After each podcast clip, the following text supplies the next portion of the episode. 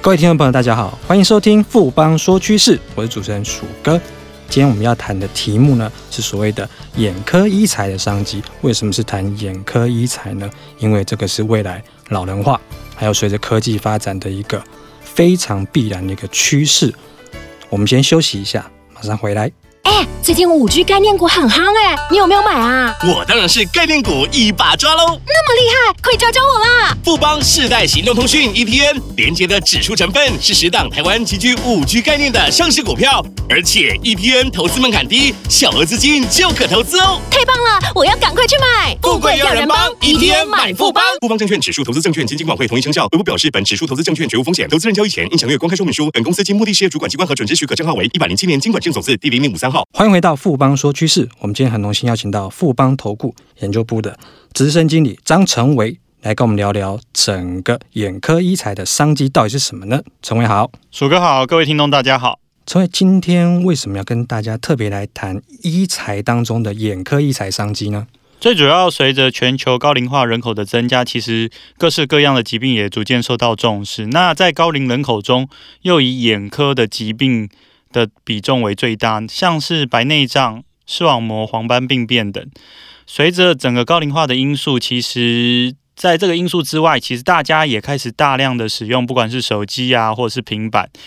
根据调查，其实台湾大于十三岁的民众有将近八成以上，每天都会花两个小时以上使用智慧型手机跟平板。其实我们也可以看看自己，大概可能每天至少都会花多久时间来检验一下。另外的话，就是随着大家使用这些平板或者是智慧型手机，越来越多的现代人都有所谓的干眼症的问题。由于你长时间的使用手机，会造成你的呃泪液分泌的不足，会造成眼睛的干涩或者看不清楚。其实长期使用下来，会对于角膜造成伤害。另外，手机的蓝光对于整个视网膜也是会有不良的影响。严重的会造成整个黄斑部的一个病变。另外，在整个的人口老化，再加上我们每日都必须要有手机的这个生活形态，就对于整个的眼科疾病的发生率会越来越高。所以，我们就是在今天会为各位介绍整个眼科医材的最主要原因。那么，陈伟，我们知道哦，就是眼科医材它涵盖的范围应该是有三大类别。那这三大类别可不可以跟大家介绍一下？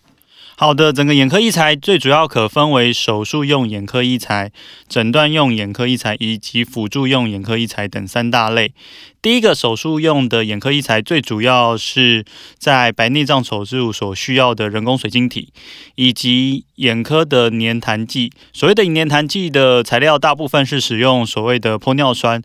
呃，是在我们做所谓的呃人工水晶体的植入手术前，它是为了要避免整个这个器材会伤害到眼球，会使用这个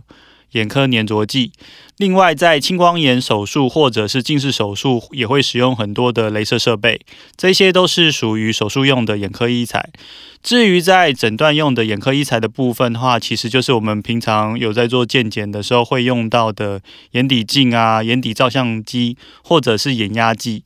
另外，还有比较细部的扫描视网膜的一个光学诊断仪器，这些都是属于诊断用的眼科医材。另外的部分就是所谓的辅助用的眼科医材。其实辅助用的眼科医材就是我们最熟悉的眼镜，目前又可分为隐形眼镜跟光学眼镜。听众朋友应该有人好奇说，整个眼科医材它的市场规模有多大？那当然还有它未来的一个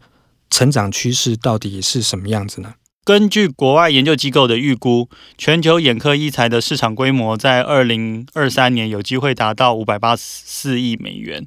从二零一八年到二零二三年这五年的复合成长率，基本上有达到三点五 percent。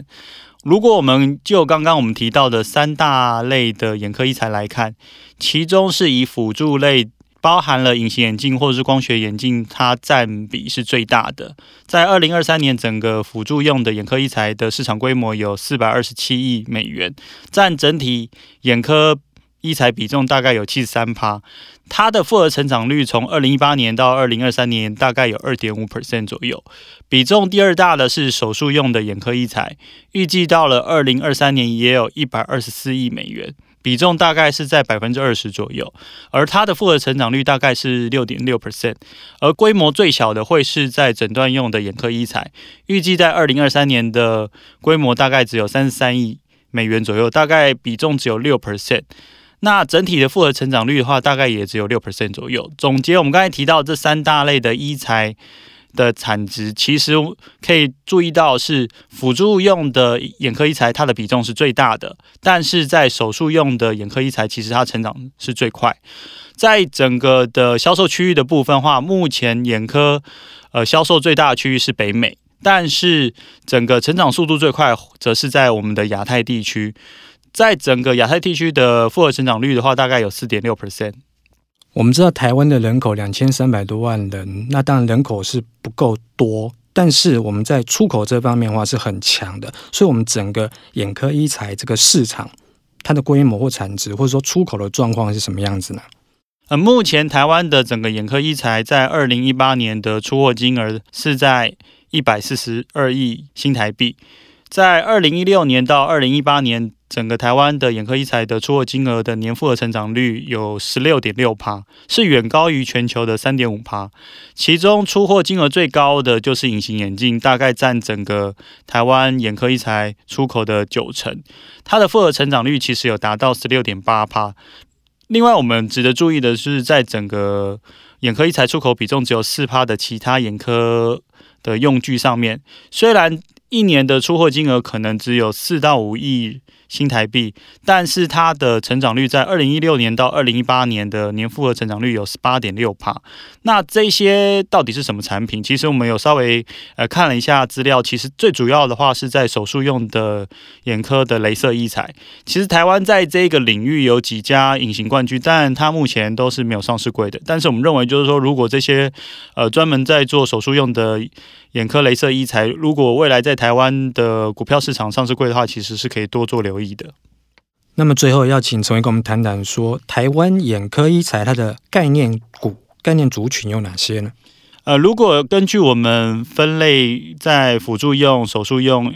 诊断用的眼科医材的三大类，我们认为就在辅助用的眼科医材，目前有生产隐形眼镜的精华光、金可、金硕光学，以及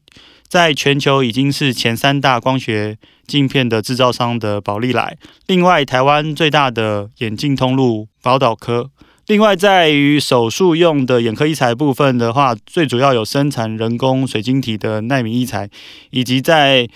在玻尿酸，也就是我们刚才之前有提到，就是在眼科的。粘痰剂的部分，以及人工的玻璃体的和康生医，在诊断用的眼科医材的话，最主要的是以生产眼科光学诊断仪，以及眼底照相机跟眼压计的明达医。谢谢陈维今天带来这么精辟的分析，谢谢陈维，谢谢鼠哥。经过今天的节目呢，相信各位听众朋友对于整个眼科医材产业的发展趋势，应该都有更清楚的认识了。富邦说趋势，我是鼠哥，我们下周见。